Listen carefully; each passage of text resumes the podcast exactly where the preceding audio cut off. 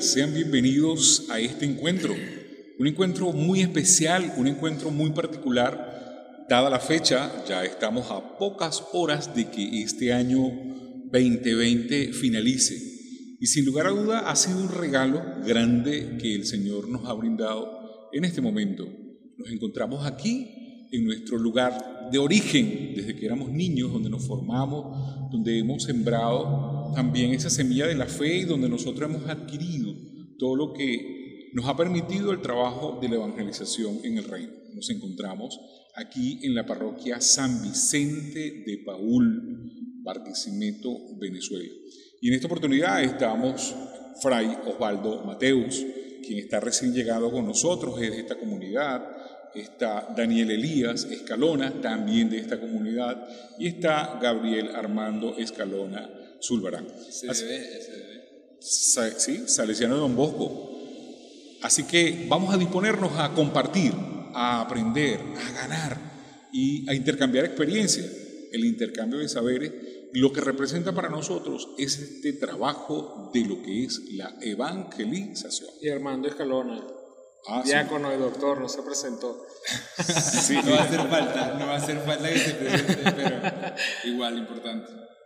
Sin lugar a duda, vamos a disponernos entonces para compartir con ustedes al finalizar este año 2020 y a dar la bienvenida con un corazón bien dispuesto, bien lleno de alegría, lo que representa el año 2020-21.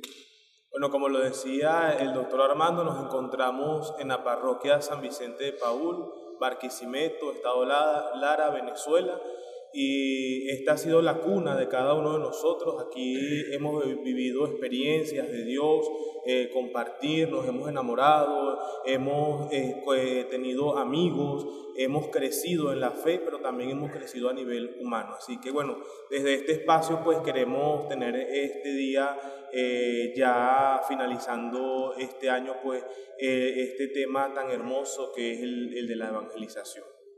Y es que pensar en la parroquia, pensar acá en San Vicente de Paul, es pensar en un lugar de encuentro con Dios, cada uno de nosotros. Por supuesto que siempre lleno de música, creo que los, los cuatro pasamos por los ministerios de música, cantamos, tocamos, también bailamos. Pues bueno, lleno de mucha alegría, un lugar de cuentos, de risas, en las escaleras, los cuentos, en la, en la casa parroquial o aquí en, los, en, María Cecilia. en el Pérez Cecilia, en todos los salones y sobre todo un lugar de una pastoral fructífera, ¿no? Porque creo que han salido bastantes vocaciones.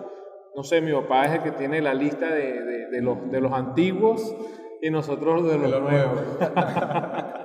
¿Cuántos sacerdotes más o menos, papá? Hoy estamos hablando, si mi memoria no es mala, estaríamos hablando cerca de nueve sacerdotes.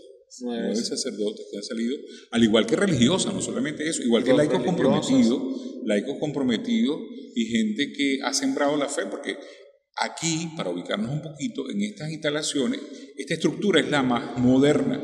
Aquí existía una iglesia con las características antiguas y al lado está la unidad educativa Madre María, un colegio muy conocido, suscrito a la BEP, y entre ambos, la iglesia y el colegio, está una casita que cuenta la historia, eh, la beata Madre María de San José, también estuvo allí en, en un corto tiempo, pero sí pasó por aquí.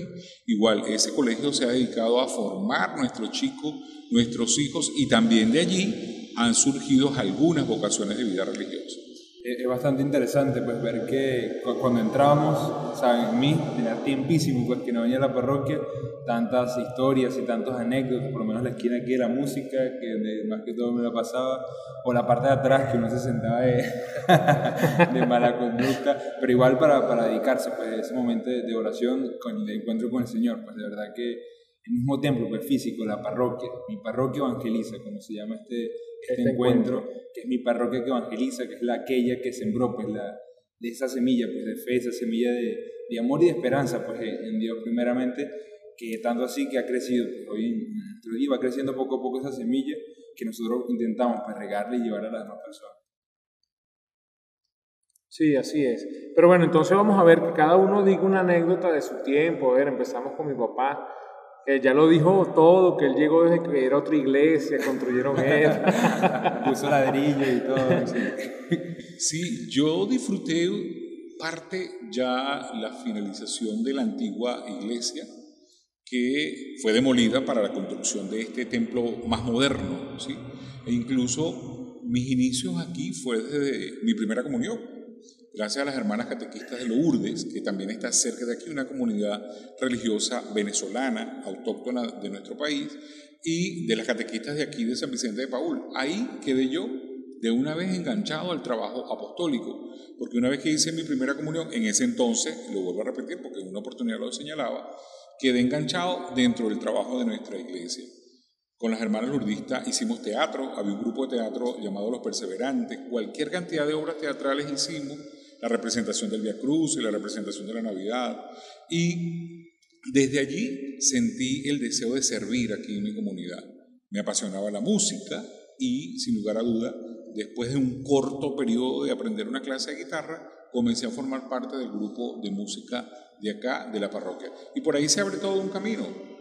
El trabajo con los jóvenes, San Vicente de Paul como parroquia, hay mucho movimiento juvenil, hay muchos grupos que aquí se congregan para el trabajo apostólico. Cualquier cantidad de veces aquí nosotros nos hemos reunido, mire, de lunes a lunes aquí no había espacio para nada. Simple y llanamente nos reuníamos para evangelizar, para programar, para limpiar nuestro templo, para hacer actividades para el fomento de lo que es la evangelización. La experiencia de renovación carismática, aquí también la llevamos a cabo. Las escuelas de evangelización de la renovación carismática, aquí también las llevamos a cabo. Y sin lugar a duda, lo que se ha sembrado, el Señor ha bendecido enormemente a esta comunidad. Sí, bueno, este, yo recuerdo igualmente que hice aquí la primera comunión y eh, después de hacer mi primera comunión entro a formar parte de los monaguillos y era el coordinador de los monaguillos Carlos Tito, este, era el coordinador de los monaguillos. Y una anécdota que yo tengo muy, que ha marcado mucho en mi vida es que mi primer servicio en el altar fue aquella oportunidad cuando se estaba renovando todo el altar de la parroquia y eh, iban a inaugurar aquellos bancos que eran nuevos, que eran de madera con cojines rojos, y entonces todos los monaguillos se estaban peleando porque lo iban a estrenar y tal, y me tocó a mí estrenarlo ahí en, ese servicio. Pues los demás eran para atrás, los, demás eran para atrás, solo los que estaban en el altar y yo los estrené ese año, bueno, fue mi primer día de servicio como los monaguillos aquí en esta parroquia y bueno, de ahí pues ya pasé también por uh, el grupo juvenil Don Bosco, por el Ministerio de Música Mimusabi, por la catequesis de primera comunión, porque fui también catequista de primera comunión, así que bueno, como lo dice el doctor Armando, pues muchos movimientos aquí en la parroquia y de los cuales nosotros también hemos sido parte y que han marcado nuestra historia y nuestra vida.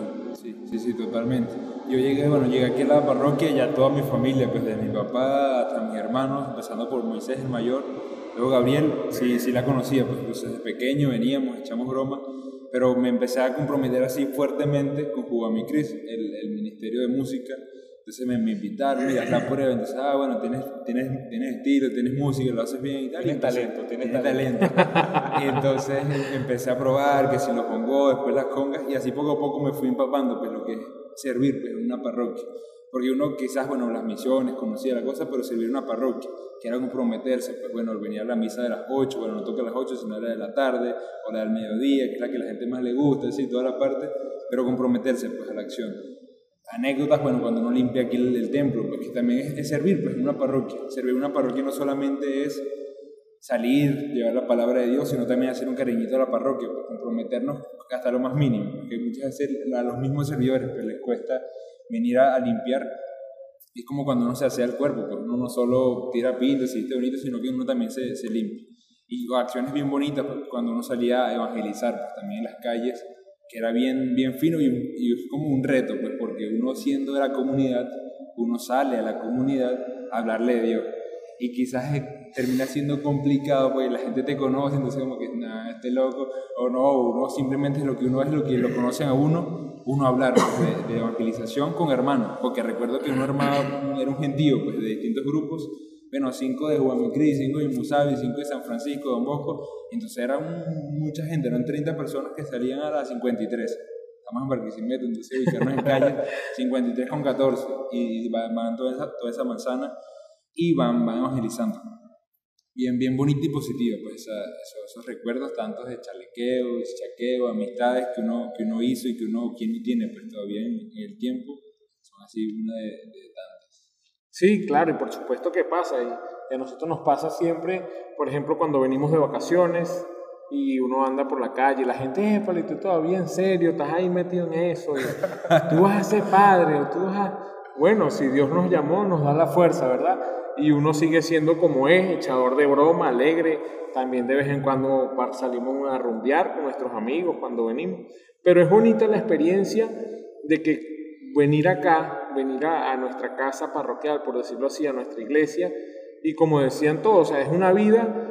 Yo sí hice mi comunión y mi confirmación en La Salle, porque yo estudié en el colegio La Salle, Yo- pero... Yo hice mi primera comunión aquí. ¿Tú lo hiciste Pero- aquí? Sí, yo fue aquí, pero fue... No me acuerdo. Yo comenté eso una vez, muy particular, porque mi papá me formó parte, entonces ese día... El niño de Armando, el niño de Armando, ese Fue es. demasiada pena porque, bueno, ¿quién va a hacer una comunión? Yo solito, bueno, mi padre Juan Méndez, me la dio, tal, y fui, fui yo sola. Ah, casos que pasan en gente particular, gente particular. No, pero yo sí decía, bueno, con el grupo juvenil Don Bosco y también con el Ministerio de Música Juvenil Cris, eh, cantando, más que todo tocando la percusión y anécdotas interesantes que hay muchas cuando venía la Divina Pastora, cuando eran fiestas fuertes, que nos tocaba quedarnos desde la tarde hasta la mañana limpiando todo lo que era levantar los bancos, después bajaba cuando se pulía allá arriba el piso, todo eso, y después empezar a decorar, ayudar las cosas, las telas, las flores.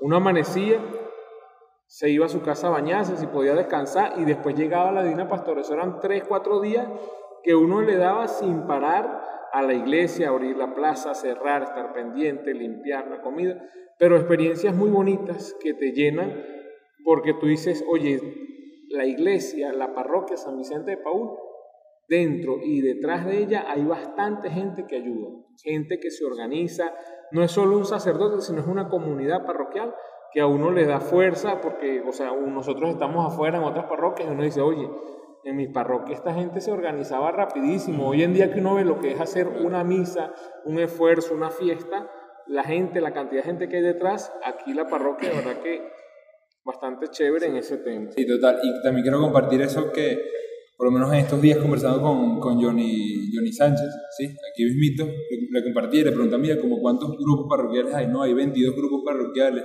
y ahí y hacemos tal obra de caridad, hacemos tal cosas, que son cosas, como decía Gabriel, pues uno ver la experiencia de otras parroquias, que no es negativa totalmente, sino que es parte del crecimiento, pues particular de cada parroquia, por lo menos aquí, grupos juveniles, no hay uno solo, sino que bueno, está el, el, el Don Bosco, está el, el Agustino, también está el de San Francisco y muchos más, sino que hay esa particularidad y esa diversidad, pues que también le da riqueza a las personas, de querer servir de un modo y, o querer actuar de, de- de otro modo, pues bastante calidad. Y la parte de las obras de caridad, pues de servicio que son bien finas, porque va muy acorde a lo que es el patrono, que es San Vicente de Paul, que, que tiene un trabajo pues, de caridad bastante interesante. Me, me, me conversaba pues Johnny, que eran, se le daba la bolsa, pues una bolsita de comida poca o mucha, a 80 abuelos. Entonces, ¿qué, qué calidad? Pues bastante, que son fijos. Y también se le da cada cierto tiempo una sopita, pues que le da una sopita de un almuerzo a los abuelos que vengan a la parroquia, 200, 150. Qué, qué calidad, pues incluso ahorita hicieron un plato navideño y que, que bueno, pues bendito Dios que todavía se sigue esas iniciativas con la- lo, lo fructífero pues que es y lo diverso que, que es el, el campo que, que da para abasto pues, para tantas experiencias. Y además de la parroquia está allá abajo la capilla de Santo Domingo, que Ben Osvaldo la está atendiendo en este tiempo, mi papá también atendió en su tiempo, que es una, una parroquia que, como lo diría el Papa Francisco, que está en salida, siempre a los más necesitados, siempre evangelizando con la jornada de evangelización, con los ministerios, de- con los grupos, eh, con la limpieza, con todo este tipo de, de acciones. Claro, y también otro muy interesante que son los laicos comprometidos, que decía mi papá, que es un trabajo que no se lleva estadísticamente, pero cuántas personas servidores en su trabajo no ayudan pues a otro hermano, compañero de trabajo, acercarse a Dios o darle ánimo Las comunidades. en las comunidades. Las comunidades. Los matrimonios, que son muchos los que sirven aquí, matrimonios. los matrimonios. Ahorita está Maú, sí, el encuentro Maú, matrimonio sí. con Cristo también, bastante, bastante interesante.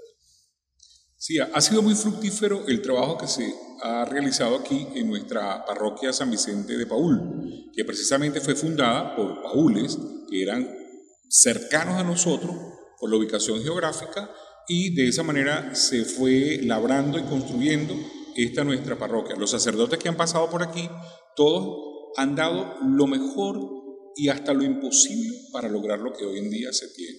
En la actualidad tenemos al padre Wilmer Roja, que también acompaña el trabajo que hacen nuestros jóvenes, que hacen nuestros chicos. No es fácil, crean que sí, no es fácil. Por más que usted pueda ver a quien esté aquí dirigiendo y organizando un trabajo, siempre detrás de todos nosotros hay nuestras carencias humanas, nuestros detalles, nuestras imperfecciones. Por eso la gente cuando nos ve dentro de la iglesia se imaginarán que en vez de haber tenido un cordón umbilical normal, teníamos en un rosario pegado al vientre de nuestra mamá, cosa que no es cierto, cosa que no es cierto, porque tenemos detalles, pues. Pero nos vimos enamorados del trabajo. En un principio éramos muchedumbre, éramos multitud, pero a medida que ha madurado en nosotros la experiencia de fe, hemos ido dejando algunas cosas para preferir lo de mayor valor. Y la perla, la perla de mayor valor está aquí en lo que es el servicio al Señor en nuestra comunidad. Totalmente cierto. También agradecemos al padre Wilmer por el permiso que nos dio de, usar la, la, parroquia, pues un encuentro, un espacio que yo le decía, comentamos, pues un espacio que represente pues, nuestra parroquia que mejor que el templo. ¿sí? Bueno, continuamos, que, y, es, y es una forma de ver pues, y, y comentar que este año ha sido una experiencia de fe, de evangelización, de, de crecernos pues, espiritualmente totalmente inexplicable y de pana inolvidable. No, imagino. Porque ah, rompió pues esquemas en todo lo que nosotros queríamos. Uno quería crecer en la fe de cierto modo y uno venía a la iglesia, ¿sí o no? Uno se sentía como que achicopalado y uno, bueno, voy a la iglesia este domingo, escucho misa o, tal día, o voy al grupo de oración los lunes, ¿sí? Y quizás puedo crecer, pero nos encontramos ante una realidad que fue fuerte, cada quien en sus casas, entonces no puedo ir a la iglesia, ¿qué hago? Pero es ver pues, los retos que se, que se nos fueron mostrando a cada uno de nosotros y nosotros como servidores ese reto de evangelización, una nueva evangelización, una forma de acercar a las personas desde donde están, ese Dios vivo, ese Dios cercano, o ese, o ese oasis pues, de, tranquilidad, de paz, que es escuchar la palabra de Dios, pues que es totalmente un reto. Y lo decía muy bien San Juan Pablo II, y, y utilizamos esta frase como creo que como la propia, pues como el lema quizás de, de, este encuentro, que él siempre pedía una evangelización, nueva en ardor, nueva en sus métodos, nueva en sus expresiones. Yo creo que este año 2020 fue eso, fue hacer por obra esa frase de San Juan Pablo II, que él la, vino, la, la dijo hace tiempo, yo creo que fue hasta el siglo XX que la dijo, hace bastante tiempo cuando escribió su, esa encíclica, y, verlo pues de ese modo, pero ahorita fue como que lograr, ponerlo en práctica.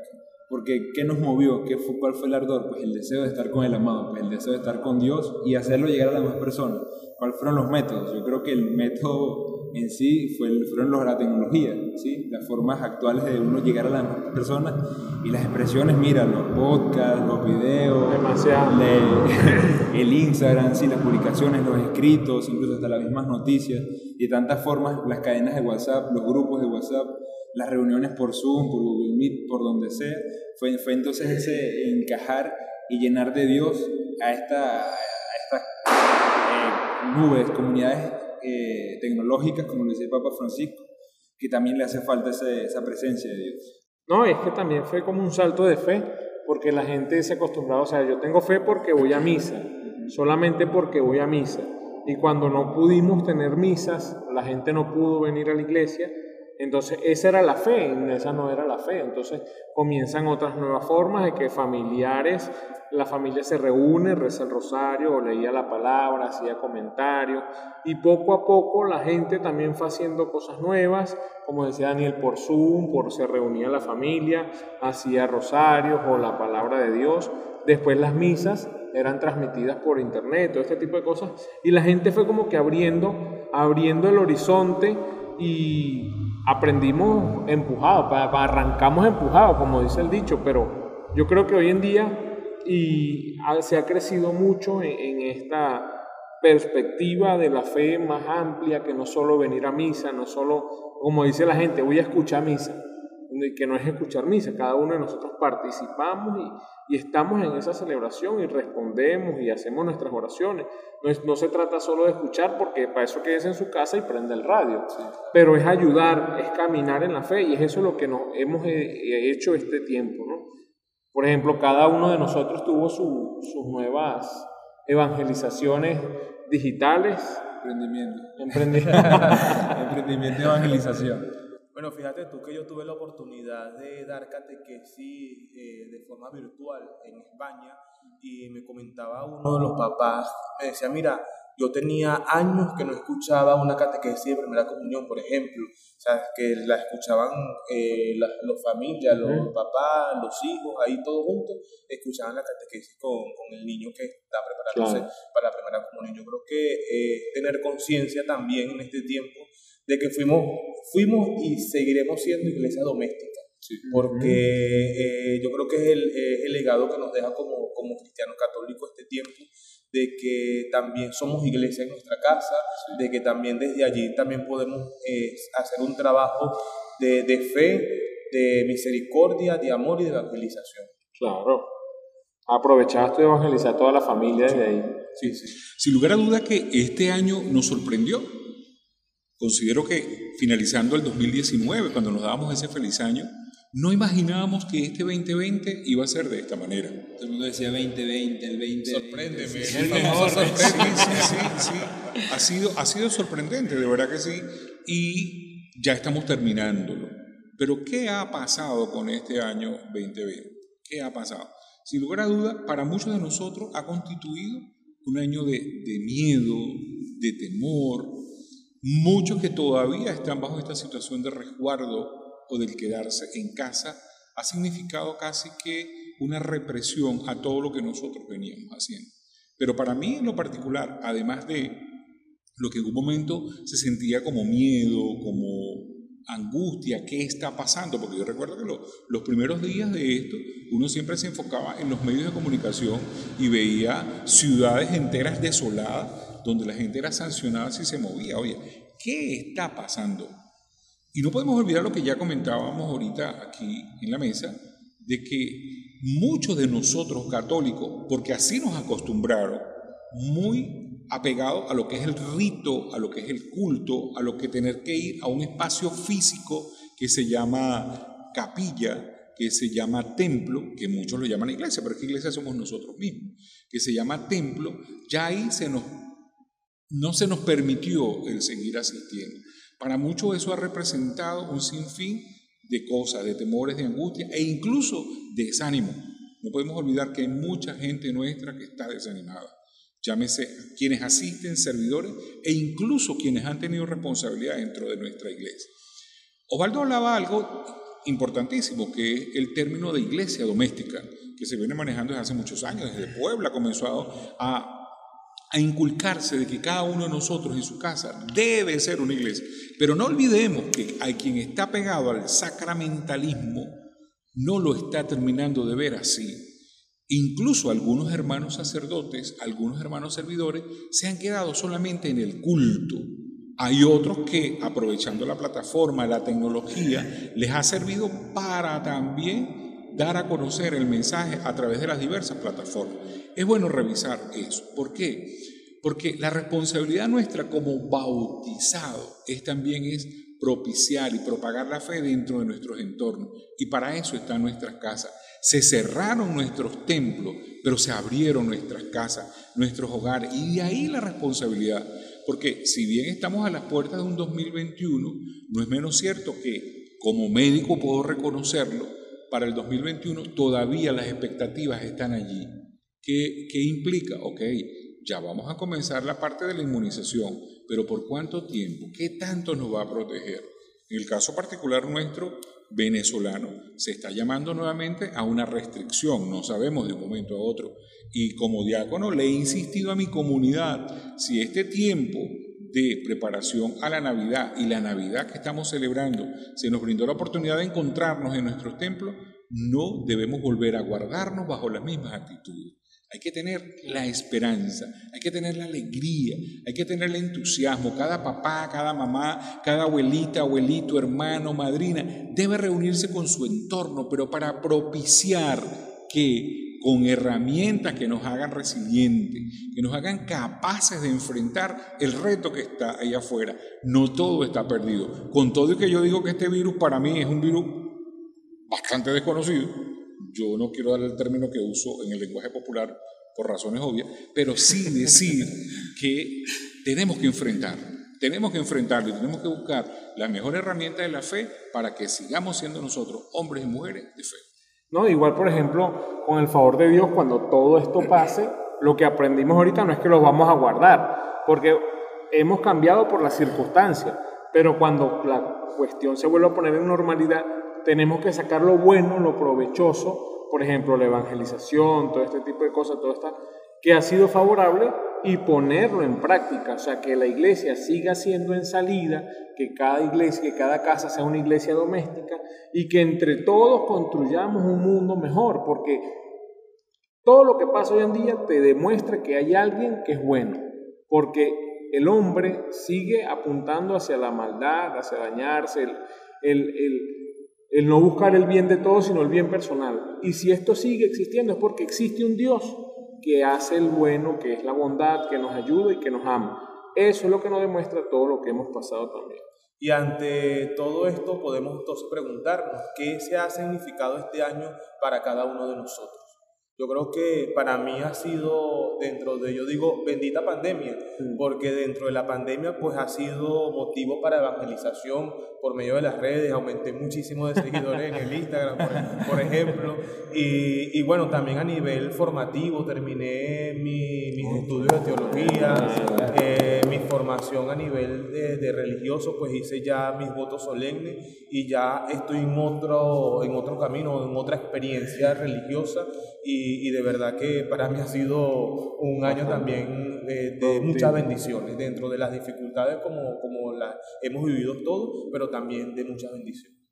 Total, total. Y en lo personal también ha sido bastante crecimiento, pues en la parte de evangelización digital, en la parte de la evangelización a través de los medios, sí, la camisa de Globovisión, eh, que ha sido un reto, pues la parte de la fundación de Fundase, la cual soy servidor, también el voluntariado, pues la parte de la universidad a donde sirvo, que ya han sido dos semestres eh, online, que, que, es complicado para pues, uno medirse, pues como, como chamo entre tantas distracciones, pues que tiene el internet, la cosa, uno enfocarse a estudiar, implantar pues nuevos métodos, buscar, uno expandirse, hacer, y eso, y también la parte de crecimiento espiritual, pues bastante, encontrarnos, o sea, con la riqueza, pues que, que Dios me ha regalado, pues el camino, pues el andar que, que, ha hecho vida, pues en mí, dice crecer la palabra de en mí y, darla pues, a los demás, que no es que seamos perfectos, sino que vamos empezando a caminar pues, ese camino que es la voluntad de Dios, pues, que, es, que es su, su, palabra, que es su vida, y empezarlo a dar pues, desde lo que soy, de, lo que hacemos, en los proyectos de evangelización pues, que, que, hemos, que se ha dado, comunicando el amor de Dios, también la casa de Pablo, y un sinfín pues, de, de de, enseñanza pues, que me ha dado este, esta bendita pandemia que dice Juan, y de, de, verdad, de mucho, mucho crecimiento personal y comunitario. Sí, yo también digo en lo personal que ha sido un año muy que nos ha llevado a la reflexión, que nos ayudó a centrarnos, a cerrarnos en nosotros. Yo lo recuerdo la Semana Santa, que ya todos teníamos planificadas unas misiones de Semana Santa. Se cerró todo y bueno, la Semana Santa fue dentro de nuestras casas y, y, no había que estar pendiente de la actividad, del Via Cruz y de qué voy a hacer, qué no voy a hacer, sino que era solo encontrarte tú con la palabra de Dios de ese día, reflexionarlo, profundizarlo y de ahí en adelante fue bastante reflexión personal, todo, todas las fiestas litúrgicas, todo lo que, bueno, ahorita por lo menos gracias a Dios las parrandas y la misa aguinaldo sí se dieron, pero lo demás fue algo como que más reflexivo, nos ayudó a, valorar, a ver qué es lo verdaderamente importante, lo esencial, y en lo personal también digo, e inicié los estudios de teología, ya estaba ahí en, Caracas, ya los inicié. Con el favor de Dios, ya este año que viene eh, los votos perpetuos también, y, pero es muy bonito dentro de todo valorar que Dios no se deja ganar en generosidad. Dios no se deja ganar en generosidad y siempre nos sorprende. Y aún cada uno de nosotros dentro de, nuestra, dentro de nuestras casas por el miedo, Dios nos sorprendió bastante y lo sigue haciendo. Hay mucho que decir, hay mucho que agradecer este año que está por terminar. Tal vez para muchos que han catalogado el 2020 como el año de la muerte, pero aún en este año tú y yo estamos vivos. A ti y a mí no nos ha faltado el pan en la mesa, tal vez no con las condiciones anteriores, pero no nos ha faltado el pan a la mesa. Hemos perdido seres queridos, hemos perdido un sinfín de, de hermanos nuestros, servidores nuestros, venezolanos, habitantes de este planeta Tierra, hemos perdido un sinfín. Y sin embargo, aun cuando nos hiera la muerte, tenemos la esperanza del encuentro, tenemos la esperanza que nos ha quedado lo que ha sembrado quienes han partido. Muchos servidores nuestros dentro del campo de la salud hemos perdido. Gente valiosa en el campo de la música, gente valiosa. Sin embargo, valoramos la herencia que nos han dejado. Valoramos todos los aportes que ellos han dejado a nuestra vida. Estamos aquí para agradecer, para decir gracias por lo que tenemos, por lo que el Señor nos ha regalado. En estos días, a propósito de la celebración de la novena de Aguinaldo, propia aquí en Venezuela, cuando leíamos el libro de, Samuel, cuando leíamos aquel agradecimiento que su mamá Ana llegó al templo para darle gracias a Dios porque había nacido su hijo a quien ella con tanta fervor le había perdido del Señor. Pero es interesante y por eso quiero resaltar rápidamente esto. Cuando ella se presenta para dar gracias en el templo, ella no solamente trae a su hijo para darle gracias, ella también trae la ofrenda al templo, ¿verdad? ¿De qué manera damos gracias por este año?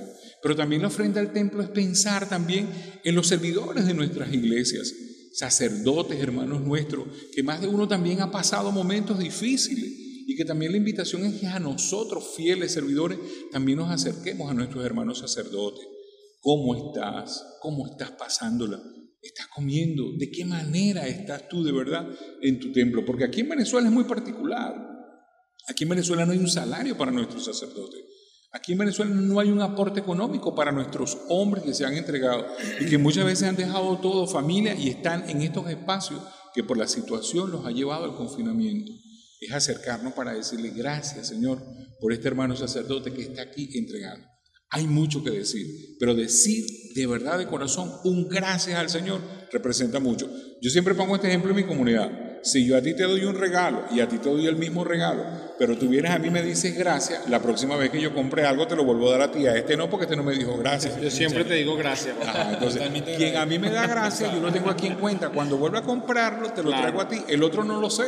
Como no me dijo nada, igual, siempre hay que ir al Señor con una actitud de agradecimiento por lo que tenemos, por lo que nos sucede, por las cosas agradables y las cosas no tan agradables. Excelente. Yo creo que entonces ver pues, y, ver el significado de, este año es importante, pero ver entonces ahorita lo que hablamos de evangelización. ¿Cómo tiene que ser la evangelización ahorita, pues en, estos tiempos que vienen, estos próximos, lo que estamos viendo ahorita? yo me voy a, dar, mi permiso y voy a utilizar un término que es muy de community marketing, de esa cosa digital, que, son, que, que, sirven dos mundos, el mundo online y el mundo offline. Y, y lo, lo coloco en este modo de evangelización.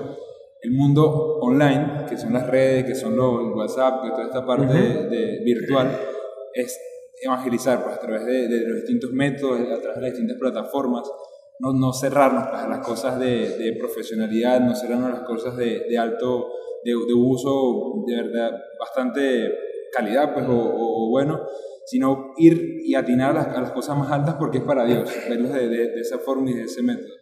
Que es importante porque es para Dios, no es que vamos a hacer algo chimburrio, es que vamos a hacer algo mínimo, sino a apuntar alto porque lo hacemos para el Rey de Reyes, pues, que es aquel que nos capacita. Y el mundo offline, que es afuera de la línea, que afuera de esto virtual, nosotros también evangelizar pues con la acción, evangelizar con lo que somos, con nuestras palabras, porque de nada sirve que bueno, tengamos las redes de la parroquia o las redes personales bien bonitas, con un feed bien calidad, los colores, el podcast con bien calidad, todo bien editado, pero o sea, el mundo afuera no, no saludamos al vecino, no hacemos obras de caridad, ni siquiera llevamos en la casa. Entonces, esa, esa forma de atinar pues, o, de, o, conjugar, ser congruente pues, las dos. El mundo online, que ahorita es importante, pues evangelizar también, que es la comunidad virtual, y el mundo offline, que es afuera, que es el que vivimos, que es el mundo real, por así decirlo, es intangible, que también debemos atinarle y buscarle los mejores métodos. Yo me voy a ir un poco más a lo teórico, ya él habló de lo, online, y, yo voy a, rescatar un tema que tal vez muchos conocemos pero que no se vive mucho y es esta conclusión de las conferencias episcopales de nuestra Latinoamérica, sobre todo la de Aparecida, que es la opción fundamental por los pobres. Y yo le, agregaría, le, agrego también que está en un numeral la opción fundamental también por los jóvenes. Yo creo que hoy este, la evangelización debe ir dirigida eh, a, las personas que realmente necesitan. Quienes necesitan de Dios, todos necesitamos de Dios y por eso es esa opción fundamental por, los pobres, no, no, por los pobres, digamos que no tienen, no tienen dinero, que también están ahí incluidos, pero también esos pobres muchas veces de espíritu, muchas veces estamos y, formamos parte de, de la iglesia y nos hace mucha falta esa fe y esa esperanza que, que, solamente viene de Dios. Yo en este tiempo que estuve yendo a Santo Domingo, la novena de Aguinaldo, yo decía, si no reconocemos que en este tiempo la esperanza está en Cristo, que viene para, para liberarnos, para consolarnos, entonces no sé en dónde estamos colocadas la, la base de nuestra fe. Así que yo rescataría que la evangelización en este tiempo debe ir y, y debe estar fundamentada en la opción fundamental, opción eh, fundamental por, por los jóvenes. Yo también, además, yo diría, bueno, que tenemos que ser profetas de la esperanza. Nosotros muchas veces pensamos que este es el peor momento, que esta es la peor situación, que Dios mío, ¿hasta cuándo? Entonces dicen, peores cosas vendrán. Señor, manda fuego. Lo dice la Biblia, lo dice la Biblia. Pero sí considero que, y yo, yo, yo lo decía allá en, en, Caracas, en el barrio de Brisa de Petare, yo decía, miren, en el tiempo de Jesús fue peor. María y José tuvieron que irse, tuvieron que caminar estando ella embarazada. Fueron migrantes. Fueron migrantes, ellos también fueron migrantes. Cuando nace Jesús, se tuvieron que ir porque eh, mandaron a matar a todos los niños, los inocentes, los santos inocentes. Y todo este tipo de cosas que vivió Jesús, si a nosotros nos hubiera tocado, pero también estuviéramos llorando. Entonces no tenemos que decir que este es el peor momento, que las cosas están mal, porque Jesús también padeció Jesús también sufrió y hizo grandes cosas. En medio de la dificultad es en donde sale nuestra mejor actitud, nuestro mejor comportamiento, y es a eso a lo que tenemos que apuntar, ser profetas de la esperanza, de la alegría. Siempre vendrán tiempos mejores porque estamos con Dios, estamos con el Espíritu Santo que es nuestro paráclito, quien viene en nuestro auxilio. Y bueno, dentro de esta evangelización, en los medios de comunicación, en la línea, fuera de la línea, o con los pobres, tenemos que llenarnos siempre de esperanza, ir hacia los más necesitados. La clave está en que seamos comunidades, como lo decíamos, iglesias domésticas, desde nuestra familia, como decía un salesiano, dice, Muchos tenemos que hacer pocos, no pocos tienen que hacer muchos. Si cada familia evangeliza, la iglesia seguirá creciendo y iremos hacia los más necesitados. Sí, y a propósito del tema de, la pobreza, ¿no? A veces también consideramos que hay gente tan pobre, tan pobre que lo único que tiene es dinero, porque no es el bien material, no es el tener, el poseer. Porque inclusive esta misma situación de pandemia nos ha demostrado que quien más tiene, igualito está pasando la misma situación del que menos tiene. Porque de qué me sirve a mí tener mejor vehículo cuando lo tengo ahí varado. Si no tengo esto, no tengo lo otro, por más bien material que yo tenga, es ver desde la perspectiva del dar, del ayudar, del compartir, del acercarnos al otro. Y tal vez muchos también dirán, pero yo tampoco tengo, porque también en nosotros la visión de dar, de ser solidario, como bien también nos invita el Papa Francisco, pensamos también desde, desde lo material, que a veces el dar materialmente es hasta quitarnos ese hermano de encima, porque también el oír, el prestar, el acompañar, el estar allí junto a esa persona, aunque no tenga materialmente nada que darte. Yo soy de los que creen fielmente, y se lo digo a mi comunidad, mira, Yo no creo que si yo le pido al Señor, mira Señor, yo tengo mucha sed, me caiga del cielo una nevera, se abra, salga una mano con un vaso con hielo y me dé agua a tomar, yo digo, el buen guaro, yo pego una carrera porque se me dio. No lo es, no lo es. En cambio, cuando mi vecino me toca la puerta y me dice, hermano, mira, hice esta arepita y me acordé de ti, y yo, bendito sea Dios porque está escuchando mi oración. Los ángeles somos todos nosotros, vecinos, conocidos, ha llegado, que cuando por nuestra mente pasa ese pensamiento, mira, esta camisita con la que hice la primera comunión, que ya no me queda, pero la tenía guardada, pensando que alguna vez me la iba a poner. Lo que pasa es que el agua y el jabón encogen la ropa, por si no lo sabían.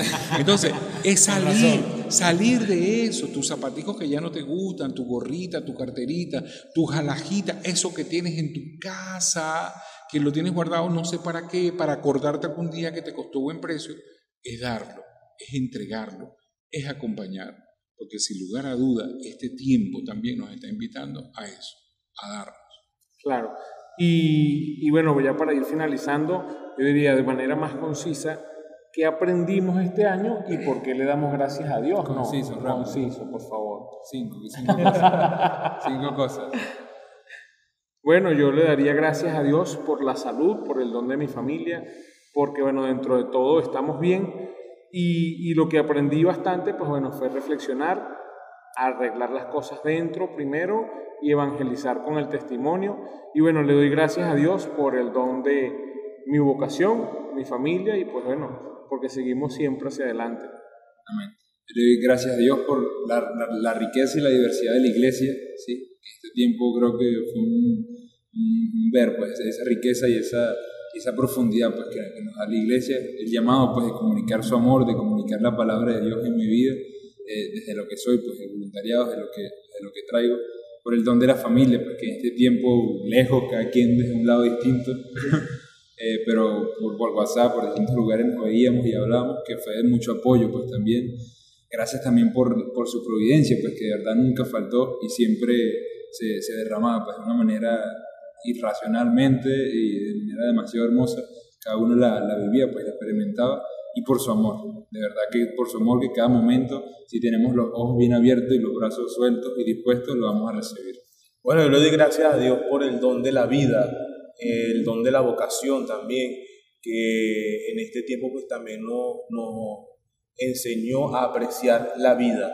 Y lo que yo he aprendido también ha sido a sufrir con el hermano eh, yo vengo de, de, un país en donde murió muchas personas, han muerto muchas personas de coronavirus y en un día 20 personas muertas eh, por, el, por el sitio donde yo estaba y, y es eso, aprender a, sufrir con el otro, a acompañarle, a ser un poco más humano. Yo creo que esto nos debe enseñar esta pandemia a ser más humanos, a sentir también las padecias del otro. Creo que le doy gracias a Dios porque nos ha también permitido ser más sensibles a las necesidades del otro.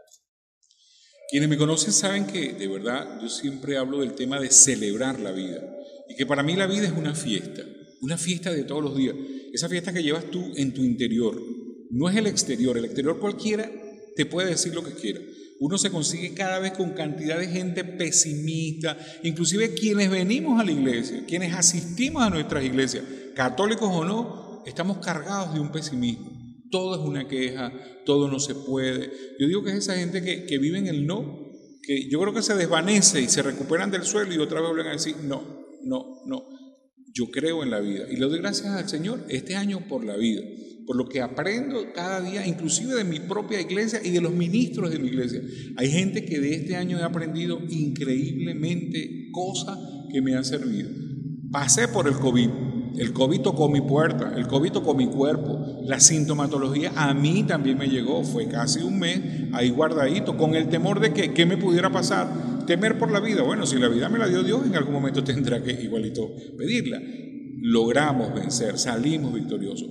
Pero para mí este año ha sido un año de revisar y de corregir esa vida que el Señor me ha entregado. ¿Qué es el llamado en este año que termina? para el comienzo de este 2021 que va a ser un año excelente es de verdad vivir en la esperanza. La esperanza es ver el sentido de lo que nos sucede.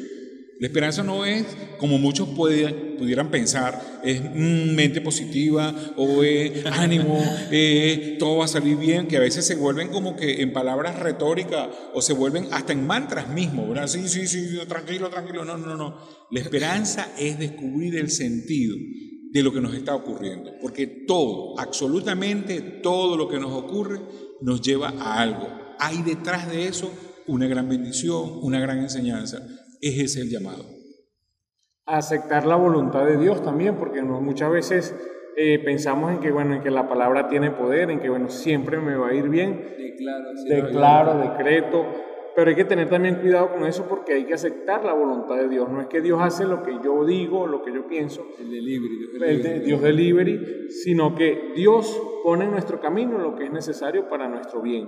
De toda cosa debe salir algo muy bueno porque Dios lo ha permitido. Yo siempre doy el ejemplo de que si tengo algo en la mano y me van a dar otra cosa, yo tengo la mano ocupada. Entonces tengo que dejar las manos abiertas, los brazos abiertos, soltar aquello que nos ata, aquello que nos deja lleno de amargura, de odio, de resentimiento, para poder recibir las bendiciones de Dios.